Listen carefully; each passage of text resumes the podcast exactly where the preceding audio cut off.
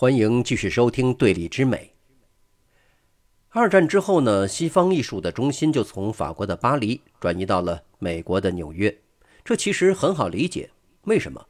因为总体上来说，艺术它是跟着钱走的，也可以说是钱跟着艺术走，二者互为动因。二战之后，美国毫无疑问成为了最大赢家。一方面，全球经济中心落在了纽约；另外一方面呢？在战争的摧残下，欧洲大批的优秀艺术家去了美国，纽约自然也成了他们的聚集地。从此，西方艺术逐渐步入了当代艺术时期。咱们不妨把二战结束到冷战结束这个时段称为现当代艺术时期。二战之后，在美国最早兴起的艺术运动就是大名鼎鼎的抽象表现主义运动。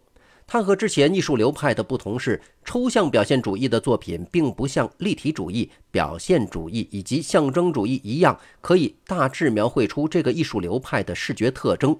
抽象表现主义呢，是对创作精神的概括。波洛克和罗斯科是其中最具有代表性的艺术家。两个人虽然同属抽象表现主义，但是除了画作都没有具体形象。他们的绘画风格可以说是完全对立的。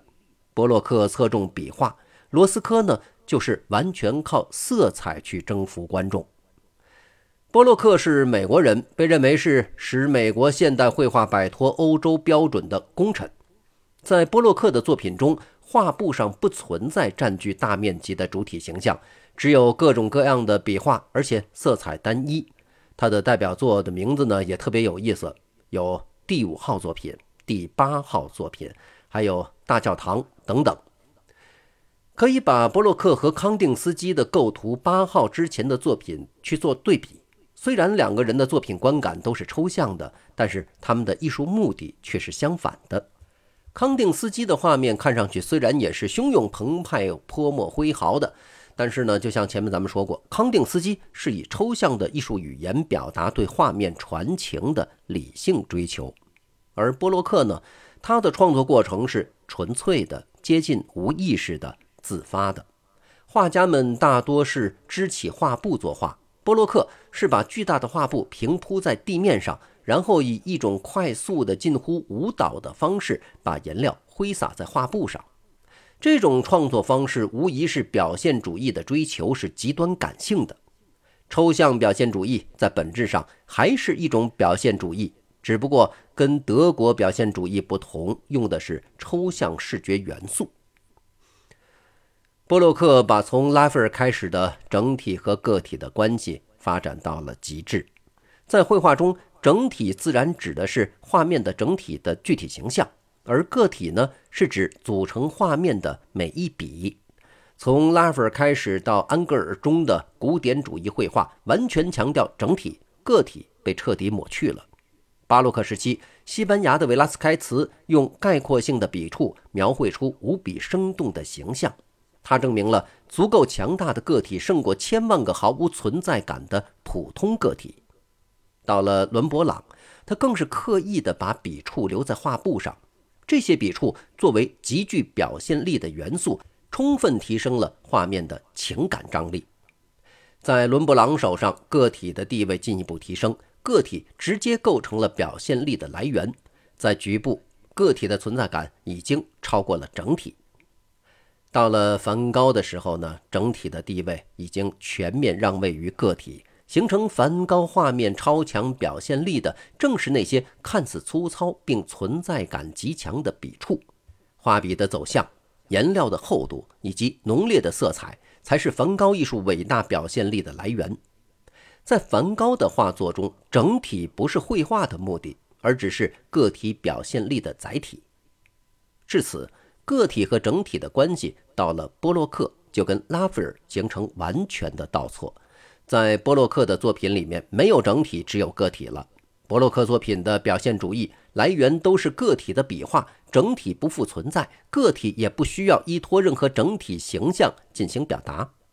从拉斐尔到波洛克，从古典艺术到现当代艺术，艺术家对绘画艺术的理解，在经历了将近五百年之后，完成了一次从形而下到形而上的彻底转变。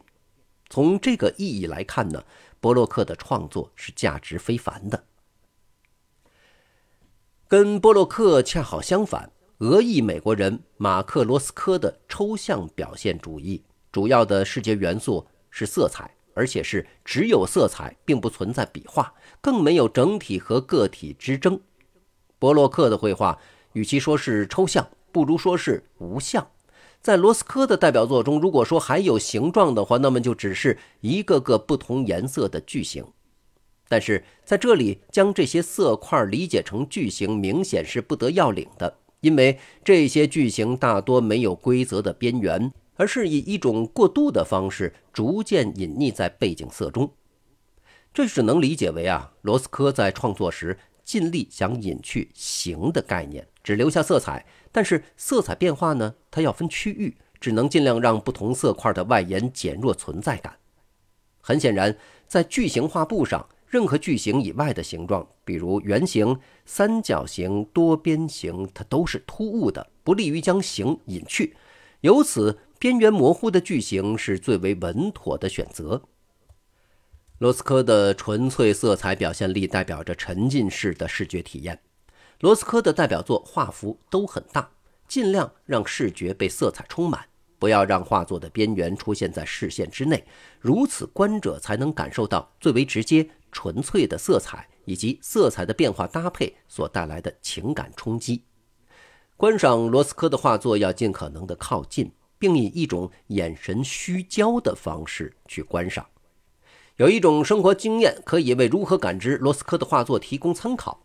如果在热烈的阳光中闭上双眼，人在视觉上还是能够感知到橙红色的，但是这种视觉感受是抛弃所有实际形状的，给人带来纯粹的温暖感。这种视觉感受就是沉浸式的。罗斯科通过敏锐的色彩感和历经实验的色彩搭配，用沉浸式的方法描绘出视觉情感上的直接感受，这是前人从未尝试过的表达方式。与抽象表现主义的感性艺术互为对立，并在艺术观念上与之互为反动的是稍晚于抽象表现主义发展起来的极简主义，也可以译作叫做极少主义。极简主义艺术是探究性的艺术，本质上跟马列维奇的至上主义有类似之处，但极简主义的做法显然更加克制，也更具探究精神。造型艺术中。极简主义的代表艺术家有唐纳德·贾德，他的作品看上去十分简单，甚至有一些简陋。几乎每件作品都是带有某种颜色的长方体，自上而下，或者是自左而右的重复排列。这恰恰揭示了极简主义的两个基本构成：一个是基本元素，一个是元素的重复。在贾德的作品中，单个长方体自然是构成作品的基本元素。一字排开，则是基本元素的重复。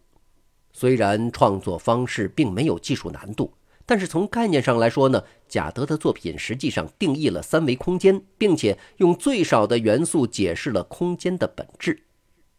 咱们不妨思考这个问题：如果空间当中空无一物，我们是如何知晓空间是三维的呢？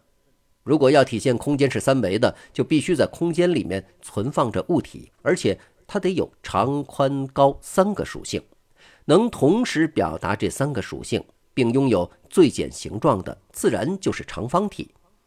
贾德的作品当中几乎是不会出现正方体的，因为贾德使用的长方体的长、宽、高各不相同，如此可以表达三个维度是各自独立的。除了拥有三个独立维度。空间具有延展性，是均衡的，因此空间可以容纳更多的基本单元。重复的长方体就表现出了空间的延展性。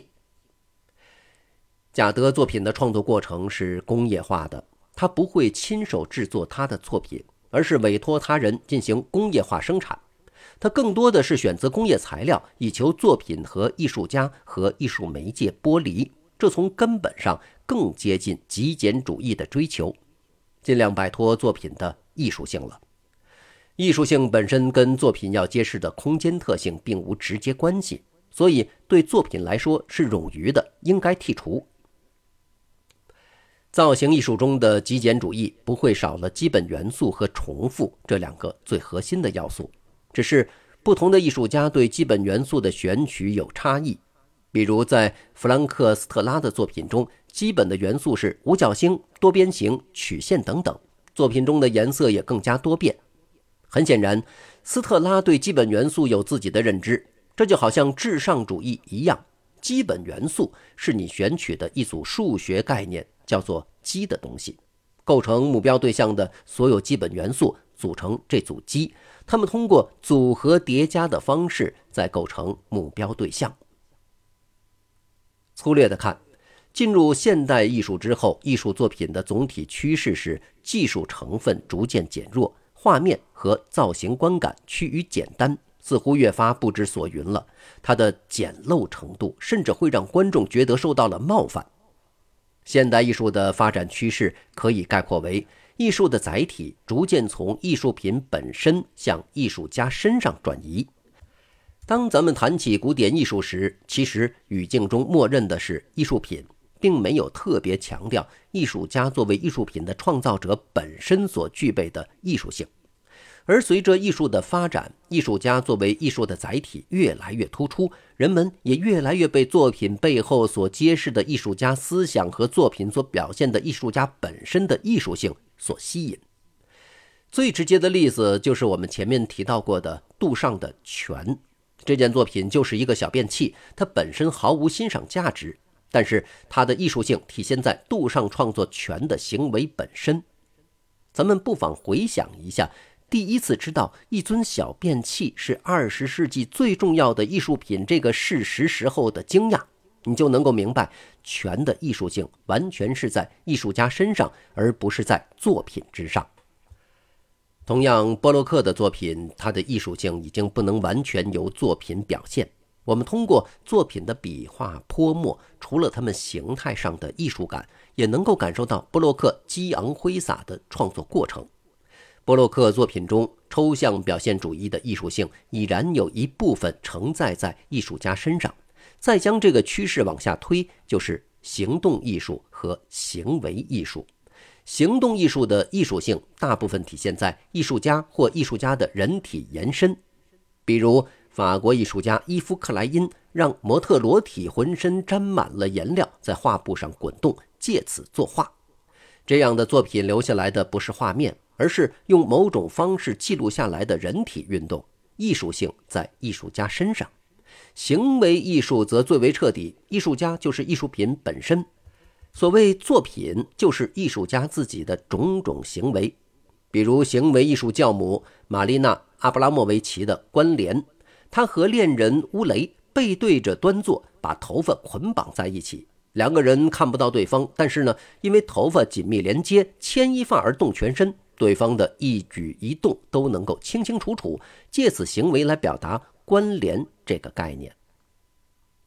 总体上，进入现当代艺术以后，艺术作品的概念性更占主导地位，它的价值标准已经不在于作品技艺高超与否、视觉美感如何，而主要在于作品对特定艺术理念的表达是否到位。这个地方有两个步骤，第一个。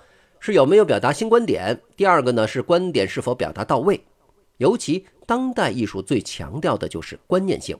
所谓观念艺术，就是这种艺术的几种体现。它几乎去掉了所有传统艺术中所谓的创作过程。观念艺术始于二十世纪六十年代，到了九十年代以后，观念艺术的成分在所有艺术形式中都有体现。重要的艺术家有美国的约瑟夫·科苏斯。他的代表作是一把椅子和三把椅子，这件作品毫无艺术的创作过程，完全是观念的体现。科苏斯呢，把一张普通的椅子放在中间，椅子左边的墙上悬挂着一张椅子的照片，椅子右边的墙上悬挂着椅子这个英文单词 chair 在词典中的定义。这件作品的观念性在于，它挑战了人们传统观念对于事物的认知，将不同定义。放在同一个空间中时，椅子的传统定义被打破了，于是，一种新的关于椅子的定义它就产生了。在此之前，当我们谈论椅子的时候，我们只是通过椅子这个单词做到沟通无障碍。而科苏斯的这件作品实际上是对椅子的定义做了一次格式化，影子这个文件名有了一个真正的后缀，就好像图片格式的 JPG、PNG 等等，椅子被定义了。当然，除了一把椅子和三把椅子，科苏斯还有很多同系列作品，只是把椅子换成了其他的事物。科苏斯认为，杜尚之后的艺术本质上。都是观念艺术，杜尚的重要性不言而喻。全本身就启发了现成品艺术，从而拓宽了艺术的疆界。现成品艺术告诉咱们，艺术呢不一定是独一无二的原创，也未必要借助传统艺术媒介。在杜尚之前，艺术的疆界局限在绘画、雕塑、拼贴等等传统材质和媒介之内。这种限制一旦被打开，艺术家举一反三，艺术疆界的拓展就会一直继续下去。前面所述的艺术性向艺术家本身转移的趋势，说到底也是艺术疆界的扩张。例如，鼎盛于二十世纪五十年代中期的美国的波普艺术，它诞生的社会背景是高科技和现代化的大发展。尤其是在美国，流行文化风靡，社会处在消费品急剧膨胀的时代。最具代表性的是安迪沃霍尔和罗伊利希滕斯坦，他们直接取材于流行文化，创造了风靡全球的波普艺术。波普艺术在观念上非常创新，说是观念艺术的一种表达也不为过。例如，安迪沃霍尔把玛丽莲梦露的经典照片做成漫画感的版画。又把素食罐头排布在一起。利什滕斯坦呢，是把漫画中的情节放大，用波点画的处理来模仿批量印刷的观感。这些做法都是现成品艺术的取材方式。从更深的观念上来说，波普艺术的创作者不仅仅是这两位艺术家。流行文化之所以是流行文化，除了有流行文化的创作过程，还有大众的筛选过程。波普艺术的创作者是艺术家，也是广大民众，大众的审美也被纳入艺术创作当中。可以看到，杜尚之后的艺术无论多少，必谈观念性。说杜尚启发了观念艺术，是当代艺术的祖师，甚为有理。好，咱们今天就先聊到这儿了。下期节目呢，我们将会开始去聊现当代的音乐，尤其是风靡海外的。无调性音乐到底是怎样一回事儿？下期节目继续聊。